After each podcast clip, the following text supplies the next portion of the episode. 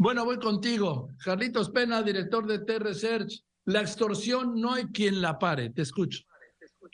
¿Qué tal, Joaquín? Muy buenas tardes. Así es, como tú bien lo dices, la extorsión en niveles como nunca se habían visto en México. Dicho no por mí, sino por la misma secretaria de Seguridad Pública el día de ayer, Rosa Isela Rodríguez, lo declaró que ha venido un incremento en extorsiones en México y es hoy, 2022, cierra como el peor año en materia de extorsiones. Pero para ponerle números a esta declaración de la secretaria, te quiero comentar, Joaquín.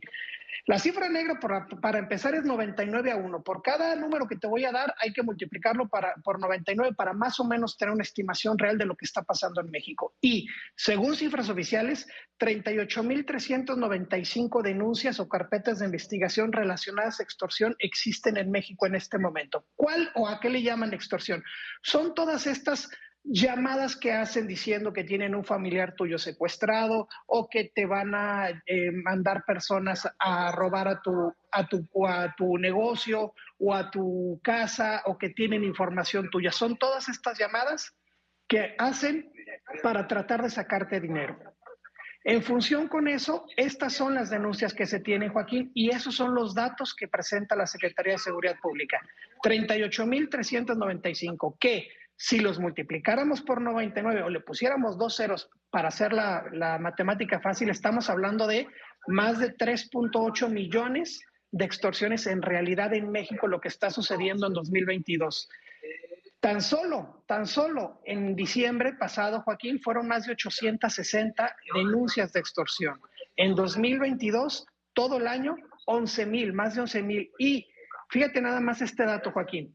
Las entidades que más están concentrando la extorsión en México, claramente una de cada tres extorsiones proviene o está siendo denunciada en el Estado de México, más de 13 mil ahí. Le sigue Veracruz con más de 3 mil. Jalisco con más de 2.900, casi 3.000 también, Nuevo León con 2.400, poco más, y Ciudad de México con más de 2.200. Tan solo estas cinco entidades, repito las entidades, Estado de México, Veracruz, Jalisco, Nuevo León y Ciudad de México representan seis de cada diez denuncias de extorsión en México. Está muy concentrado el delito, sí, sí está incrementando lamentablemente, eh, y eso que ya mucha gente ya no, ya no cae tan fácil, porque ya lleva mucho tiempo este delito, no cae tan fácil y aún así está en incremento, Joaquín, y está concentrado en cinco entidades principalmente hoy en México. Y estás hablando, Carlos Pena, de, de las denuncias. No sé cómo estará, obviamente la cifra negra nunca se puede determinar bien a bien, pero porque la gente pues, no denuncia. Aunque caigas, no denuncia. Así es, y menos este tipo de delitos que son mucho por llamada telefónica, donde simplemente uno cuelga, pero aunque no caiga, ya sucedió el delito. O sea, sí están tratando de cometer el delito. Insisto, el, según el INEGI, la cifra negra anda sobre el 99. Entonces, estaríamos que, que, multiplicar estas 38 mil por 99, pues estamos hablando de 3.8, cerca de 3.8 millones de intentos de extorsión o de extorsiones eh, en realidad en México, Joaquín. Es muchísimas. Seguramente todos tenemos algún conocido familiar o amigo al que alguna vez le han llamado eh, con alguna situación de estas. A mí me han a mí también, a mí también, también, a mis hijos les han llamado. Sí, oye, y también eh, la mayoría de estas extorsiones se hacen desde las cárceles que se han convertido en santuarios de los extorsionadores. Así es, ese es el otro eh, tema que no mencionó, por cierto, la secretaria el día de ayer, pero de donde provienen mucho de las llamadas son de centros penitenciarios, donde en algunos casos en algunos penales, incluso hasta la señal deberían de tener cortada de, celular, o eso es lo que dicen en algunas declaraciones, pero ya vemos que no es así. Se tiene señal de celular y además hay celulares adentro del penal. Yo me acuerdo, eh, Carlitos, que cuando Alejandro Encinas era encargado de la jefatura de gobierno del entonces Distrito Federal, en 2005, cuando López Obrador pidió licencia para irse candidato a la presidencia por el PRD, se anunció que iban a bloquear todas las señales de teléfonos celulares en los penales capitalinos.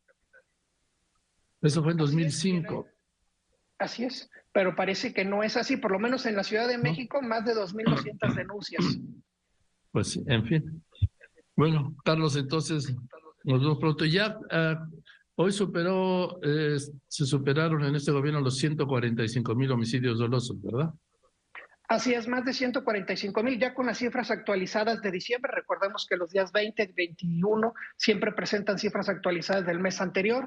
Ya con esas eh, cifras estamos rebasando los 145 mil homicidios al corte del día de ayer. Y estamos esperando que el INE haga la revisión de los, de los homicidios dolosos, que me decías tú que siempre aumenta un 20, 20 como un 20%, un 15, me dijiste. Así es, el, el, INEGI, querido Joaquín. Así es, normalmente ya cuando, ya cuando viene el ajuste de las cifras del INEGI, que seguramente los del año pasado va a dar el ajuste final por ahí de mayo, junio, habría que ver el calendario del INEGI, está muy marcado. Siempre, por lo menos en la historia de los últimos años, siempre aumenta entre 20 y 23%. Bien. Gracias, Carlos, que estés muy bien. Buen fin de semana. Igualmente, fuerte abrazo.